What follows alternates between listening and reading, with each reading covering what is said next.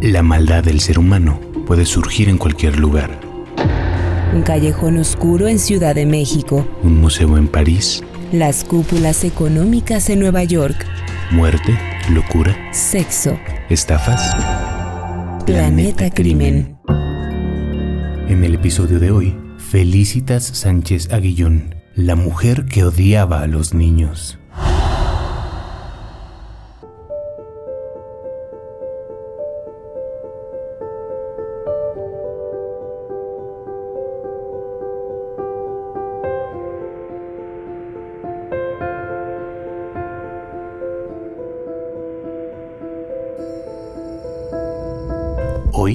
Colonia Roma es todo cafés, bares, galerías de arte y paseos de perros a veces más consentidos que si fueran niños.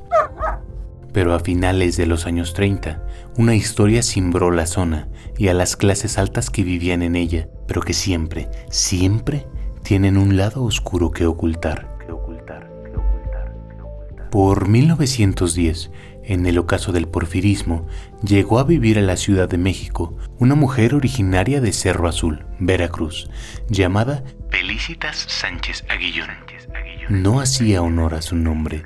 Felicitas era todo menos feliz. Recién graduada de enfermería y recién separada de su primer marido, un matrimonio que acabó porque ella decidió vender a sus hijas. Esa mujer no quería para nada a los niños, suyos, ajenos, recién nacidos o apenas por nacer. Su odio era tan grande que lo sacó de muchas formas a lo largo de tres décadas. Aunque antes de ser detenida, mucha gente, y gente bien, sabía lo que hacía, al menos una parte de lo que hacía, y hasta se benefició de sus servicios. Decíamos que Felicita se había capacitado como enfermera en su natal Veracruz y, paradojas de la vida, aunque odiaba a los niños, empezó a trabajar como partera. Sí, aprendió a traer bebés al mundo y también aprendió a evitar que llegaran. Porque el aborto como la prostitución ha existido desde siempre, buscado por señoritas que no deberían ser madres en esos momentos, por señores que no quieren ser padres con la persona con la que se metieron, o simplemente por quienes en su pobreza no pueden darse el lujo de traer al mundo a alguien más.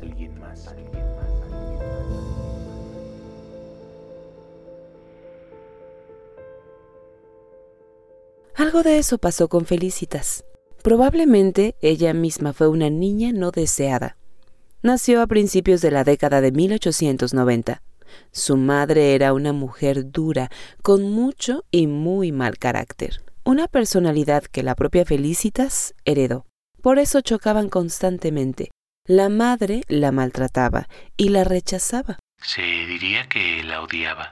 Así que aquella hija desarrolló a su vez un rechazo a la maternidad un odio a esa infancia de violencia que convirtió en un odio hacia todos los niños, como si deseara que ninguno viniera a este mundo a sufrir lo mismo que ella. Y si llegaban, entonces tenían que sufrirlo también.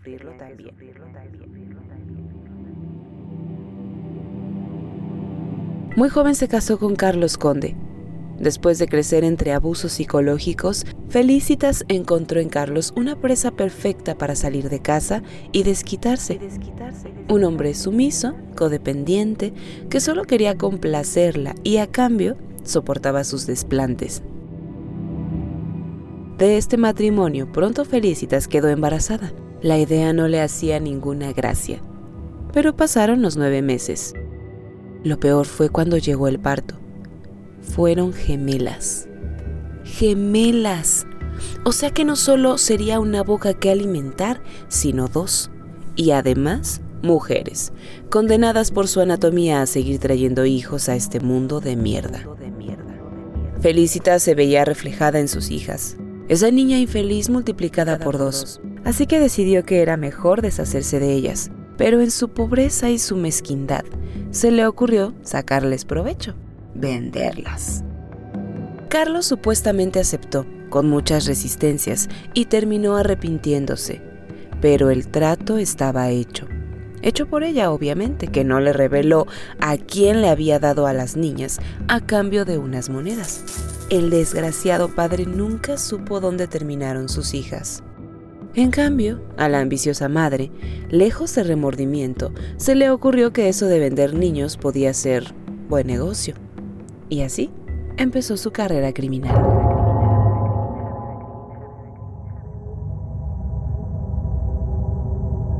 En la Ciudad de México llegó primero a vivir a la colonia Tacubaya, una zona popular hasta nuestros días, donde se dedicó a dar servicio como partera, al principio. Porque si resultaba que la paciente era soltera y nunca debió haberse embarazado, según la moral de la época le ofrecía otro servicio, librarla del bebé que no debió existir, quedárselo y buscarle alguna pareja que quisiera un hijo y no pudiera tenerlo no sonaba tan mal, nada que no se haya hecho por los siglos de los siglos, aunque claro que Felicitas no era un alma de la caridad y no les buscaba un hogar por pura generosidad, le cobraba una buena cantidad a la feliz pareja que de la noche a la mañana se convertía en papá y mamá. Así es, su mejor negocio se volvió vender niños. Le iba tan bien que supuestamente instaló ahí mismo una maternidad para cuidar a los niños que le dejaban mientras les conseguía hogar. Lo que no le contaba a esas muchachas en aprietos que abandonaban a sus bebés es que si no les encontraba familia en unos días, los dejaba morir.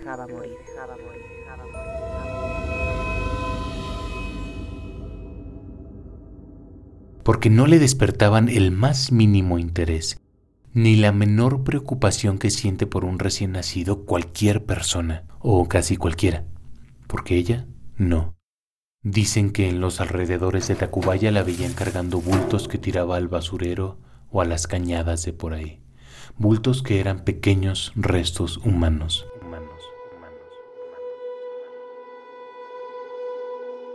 La policía reservada descubrió parte del macabro negocio de Felicitas y la arrestó por tráfico de menores. Entonces reapareció en escena Carlos Conde. Sí, el ex marido sumiso de Veracruz. Quizá con la esperanza de que por fin le contara dónde habían quedado sus gemelitas. Quizá soñando con llegar a ser la familia que no fueron la primera vez. Por eso, él salió en su defensa, pagó la fianza y logró sacarla de la cárcel. Pero no. No hubo reconciliación amorosa, ni familia feliz, ni gemelitas.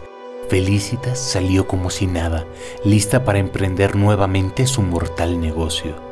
Entonces se mudó a la colonia Roma, a Cerrada de Salamanca, una colonia un poco más hacia el centro, de mejor nivel, con bonitas construcciones neocoloniales, algunas de las cuales sobreviven hasta la fecha. No era una casa como la mayoría, sino uno de los edificios de departamentos que en esa época empezaban a multiplicarse con el crecimiento vertiginoso de la Ciudad de México. Felicitas le subarrendaba un cuarto a una mujer que vivía en el número 3 y que pasaba todo el día fuera trabajando y en sus asuntos. La única condición que la mujer le había puesto para que atendiera ahí a las embarazadas era que tuviera todo para cuando ella regresara por las noches. Nunca se enteró la clase de trabajos que su inquilina hacía, según declaró a la prensa cuando el caso salió a la luz. Un día llegó al departamento de la partera una mujer que no podía esperar hasta que el bebé naciera para deshacerse de él. Se había embarazado de su amante. Y el secreto no podía llegar a notarse. La mujer era rica y le pagaría bien más que suficiente para Felicitas que ya había demostrado no tener escrúpulos. Le practicó un aborto y ella quedó tan satisfecha con la efectividad que empezó a recomendarla con sus amigas de clase alta. Junto con el rumor, se esparció también el apodo clásico para quienes se han dedicado a esto a lo largo de la historia. Felicitas, la espantasigüeñas. Los vecinos del edificio recordarían después que les llamaba la atención que aquella mujer tosca y maleducada que vivía en un cuarto recibiera visitas de señoras tan elegantes y notoriamente adineradas. Felicitas anunciaba sus servicios en el periódico. Iba a las casas igual a atender partos que a hacer abortos, sin importar cuántas semanas tuviera el embarazo. También recibía clientas en su cuarto de la Roma.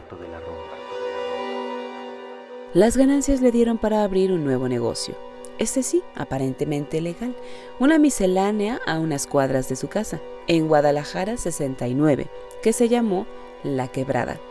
Pero ahí cerraba tratos con las señoras que iban a buscarla y también funcionó como clínica clandestina. Los abortos de entonces no eran como los que ahora son legales en la capital del país, con un medicamento controlado y antes de las 12 semanas, cuando el feto apenas supera los 5 centímetros y empieza a agarrar forma. Totalmente clandestinos. Quienes no querían traer un hijo al mundo se hacían de todo. Tomaban medicinas o tés de hierbas, se daban golpes, se introducían cosas en la vagina para lastimarse y lastimar lo que llevaran dentro. Muchas llegaban con felicitas cuando estaban desangrándose por esto. Ese fue uno de los argumentos que trató de dar en su defensa cuando la descubrieron, que ella en realidad solo atendía partos normales, a los nueve meses o prematuros provocados por las propias clientas que algo habían hecho para adelantarse a expulsar el feto que crecía de forma indeseada en sus vientres.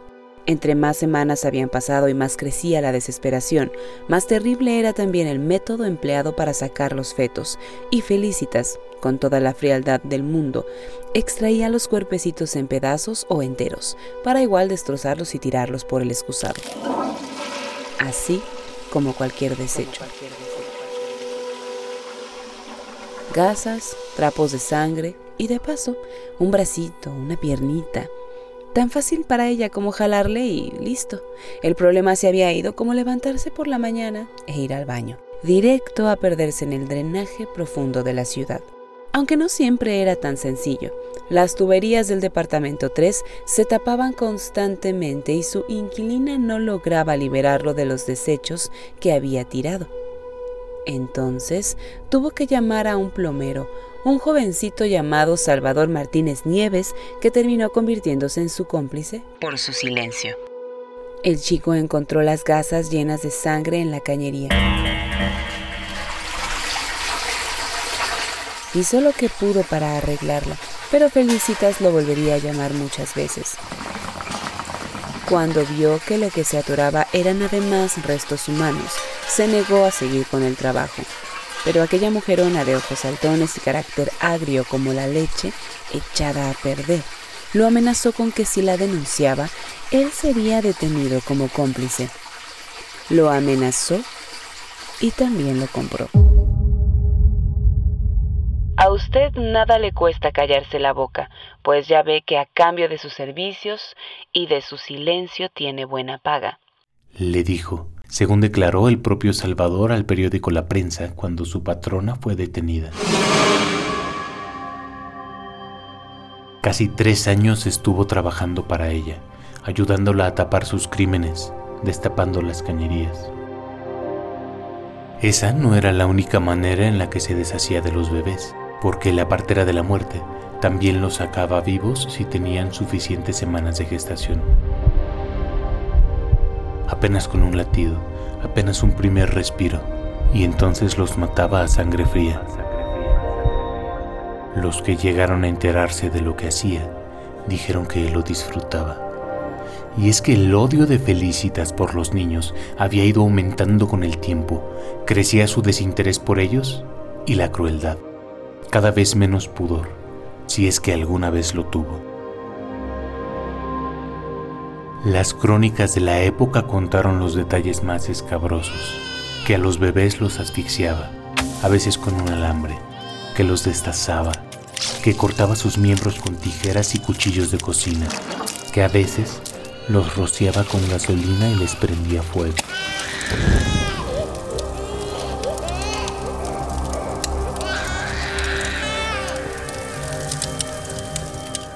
Y los restos y las cenizas los echaba al boiler. Según los vecinos llegaron a ver salir del ducto del calentador un humo muy negro y percibían un olor penetrante, extraño, y ella se metía a bañar plácidamente con el agua que había calentado con este combustible. Con los niños que mantenía varios días mientras trataba de venderlos, jugaba a cuidarlos, pero con maldad. Los alimentaba solo con atole y sobras de comida, a veces echada a perder. Los bañaba en agua helada, sin ninguna higiene. Los molía a golpes y se atrevían a llorar, palizas con las que terminaba matándolos. A los que ya estaban más grandecitos, primero les enterraban cuchillo, el más grande que tuviera.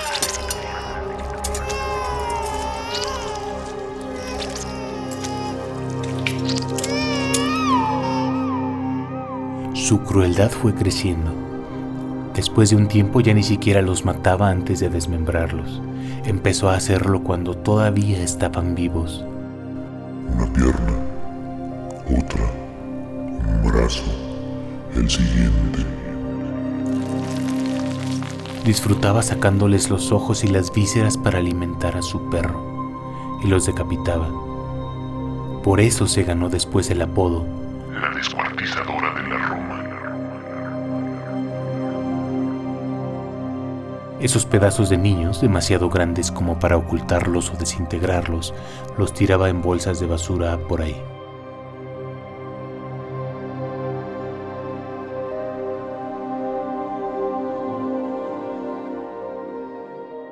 Ya era 1940. El rumor empezó a correr por la Roma. Los vecinos estaban encontrando en basureros y terrenos baldíos pequeños cuerpos de fetos o pedazos que parecían ser de bebés. La misma historia que en las cañadas de Tacubaya, pero aquí estaban más al descubierto y a la vista de buenas conciencias que se horrorizaron de que eso pasara en su barrio.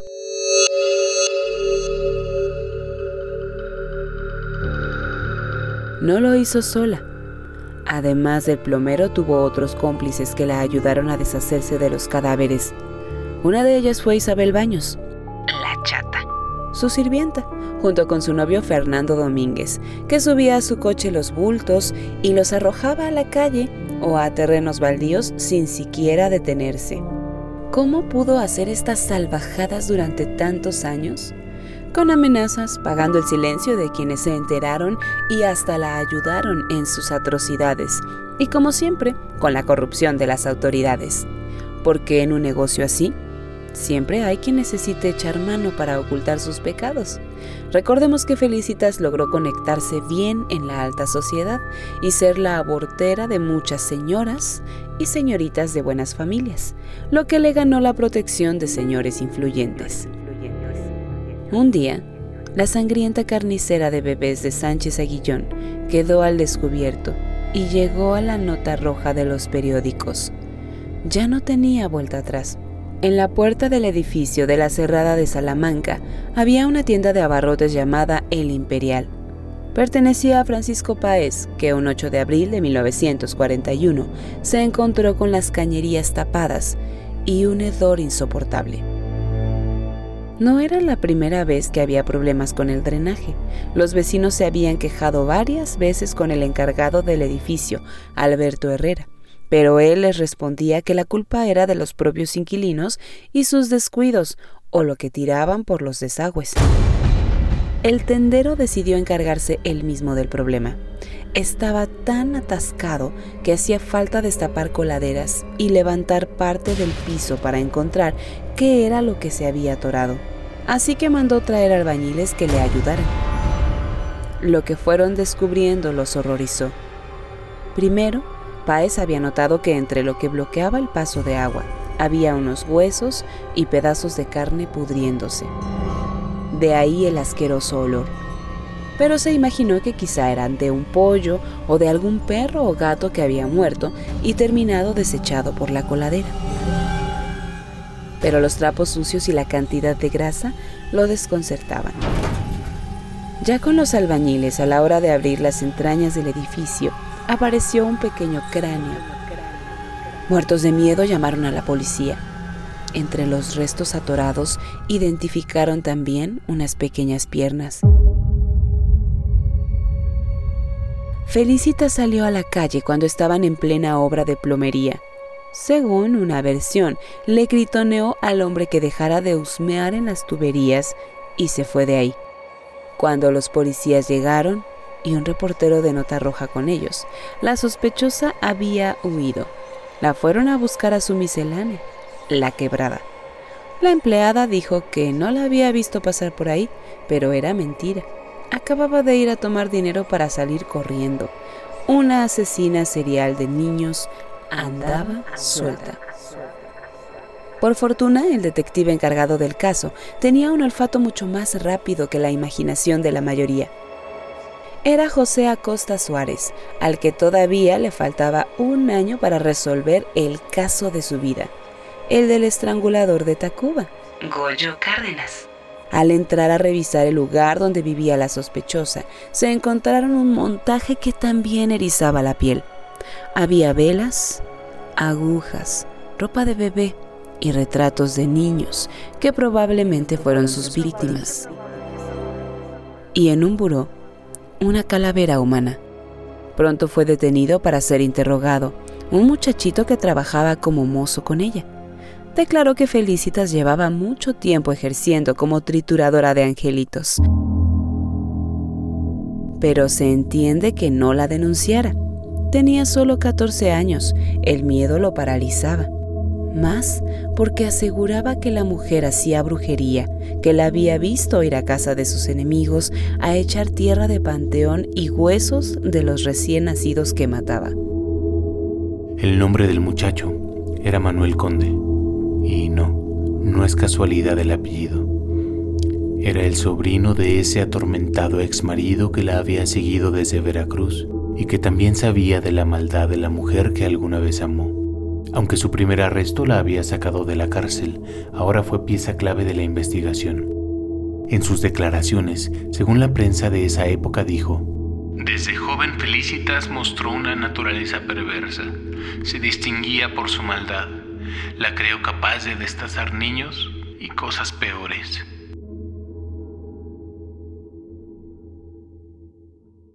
El detective Acosta Suárez fue jalando las hebras del hilo. Le bastó preguntar un poco, sacarle información a todo mundo. Todos esos que decían que no sabían nada, pero algo sabían, y fue desentrañando la historia. Tres días después tenía el dato clave para atraparla. Felicitas tenía un amante, Beto Sánchez, que vivía en la calle de Bélgica, en la colonia Buenos Aires. La partera había llegado a casa de Beto el martes, con un humor de perros, peor que de costumbre, diciéndole que se tenían que ir de ahí. ¿Cómo que de ahí? ¿A dónde? De esa ciudad a donde fuera. Después de pensarlo un poco, decidió volver a Veracruz, aunque tuviera que volver a verle la cara a su pasado. Ahí tendría donde resguardarse y desaparecer para que no la encontraran.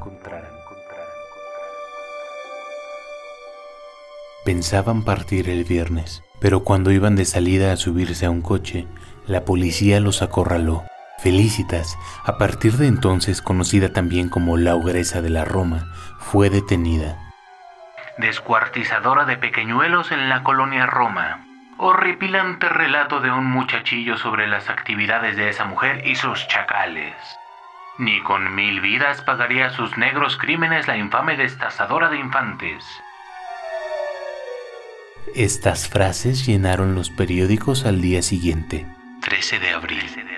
La policía había detenido además al plomero Salvador Sánchez Nieves, que contó todo, tratando de congraciarse con la justicia. Uno a uno fueron cayendo los cómplices de sus crímenes. También cayó Isabel, la criada, que calculó que su patrona habría matado por lo menos a 50 niños, más los que no llegaron a ser bebés. Durante días, no solo los titulares de los periódicos fueron escandalosos, las fotografías encontradas en el cuarto de Felicitas eran terriblemente explícitas. El cadáver de una chiquilla con parte de la boca destrozada, una herida de lado a lado del cuello y otras atravesándole el cuerpo, la imagen de un excusado lleno de sangre donde se notaba un piececito. También la foto de la descuartizadora asustaba solo de verla, con una papada algo colgada, una nariz afilada que desentonaba con el resto de rasgos abotargados, las cejas delgadas y rectas como si se las hubieran dibujado en la cara ya hecha, y ningún signo de tristeza o de algún otro sentimiento. Los periodistas entrevistaban a los vecinos que cada día podían describirla aún más horrible que el día anterior.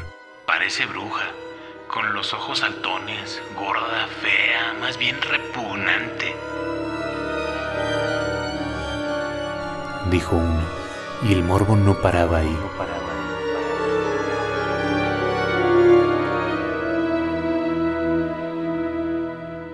Resultó que en la cárcel Felicitas empezó a tener los comportamientos más extraños. La recluyeron en una celda separada de las demás presas por considerarla altamente peligrosa. Pero en lugar de violenta, empezó a actuar como una niñita desamparada. Lloraba las noches enteras, temblaba, rodaba por el suelo, saltaba y actuaba como si estuviera peleando con monstruos imaginarios.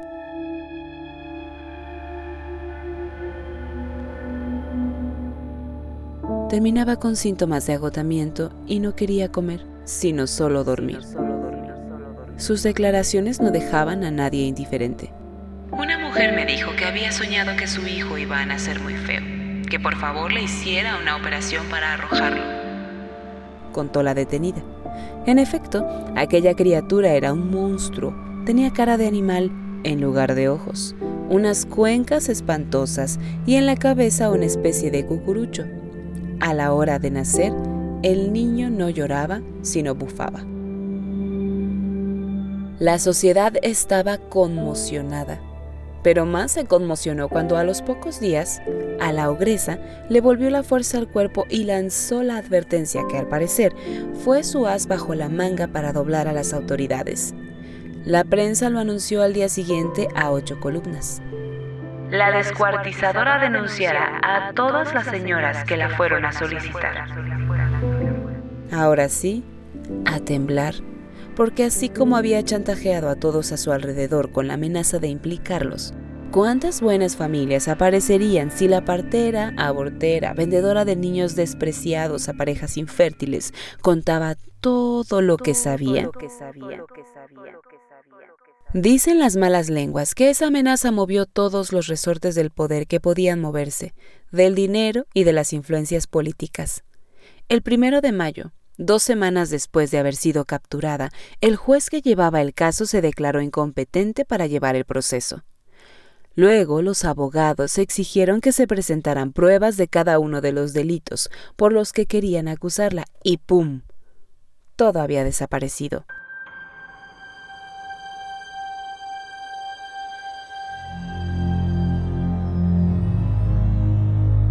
Retomó el caso el juez Clemente Castellanos, pero solo le dictó formal prisión por el delito de inhumación ilegal de restos humanos. Sin fijarse mucho en de dónde salían esos restos, ¿verdad? Así que el 10 de mayo, Día de las Madres, se le fijó una fianza de 600 pesos. 600 pesos, que hoy serían algo así como 52 mil barato para todos sus años de crueldad contra quienes menos podían defenderse, ¿no? Pagó su fianza y la ogresa, la descuartizadora, la trituradora de Angelito salió de la cárcel.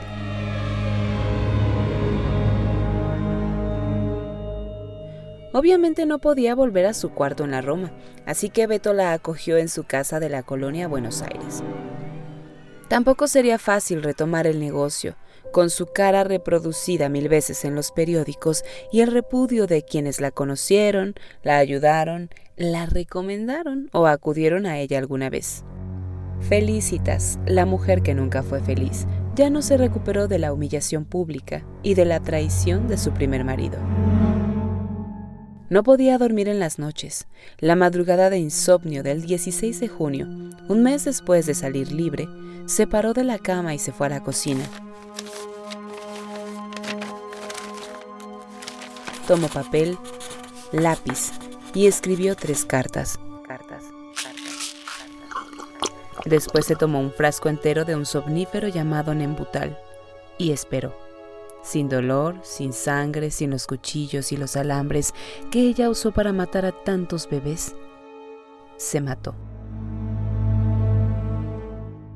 Beto descubrió su cuerpo inerte tirado en la cocina y las cartas que dejó una a un abogado donde se lamentaba de que don Carlos, el ex esposo, finalmente le había ganado. La segunda a otro abogado, al que le hablaba del traspaso de una propiedad, y la última a su última pareja. pero no con palabras cariñosas, sino para dejarle instrucciones de esa misma propiedad.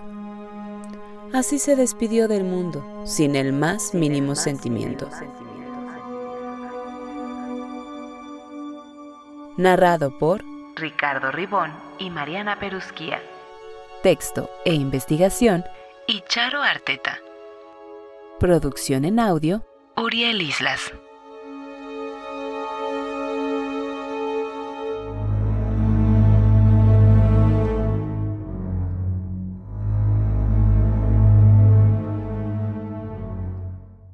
Esta fue una producción de Máquina 501 para el mundo. De Nada Mundo. Productor ejecutivo Manny Mirabete.